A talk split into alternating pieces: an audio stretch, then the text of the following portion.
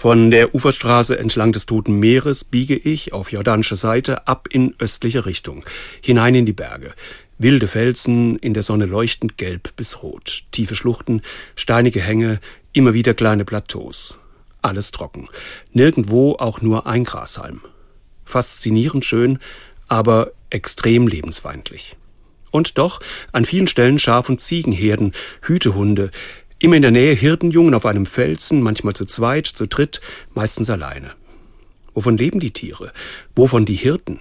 Wovon die Beduinen, deren einfache Zelte hier und da zu sehen sind? Irgendwann vor sehr langer Zeit hat so ein Hirtenjunge gedichtet. Der Herr ist mein Hirte, mir wird nichts mangeln.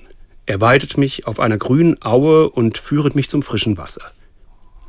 Seit ich Konfirmand war, seit fast 50 Jahren, kenne ich dieses Gedicht auswendig. Es ist der 23. Psalm.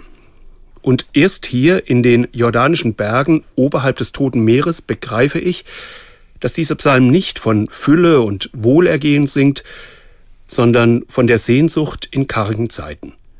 Von der Sehnsucht nach grünem Gras und frischem Wasser auf steinigen Felsplateaus.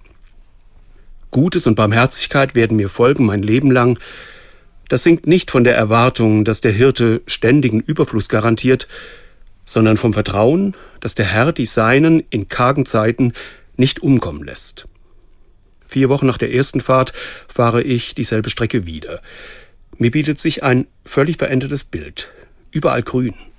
Für unsere Verhältnisse immer noch karg und doch, der Herr ist mein Hirte, mir wird nichts mangeln.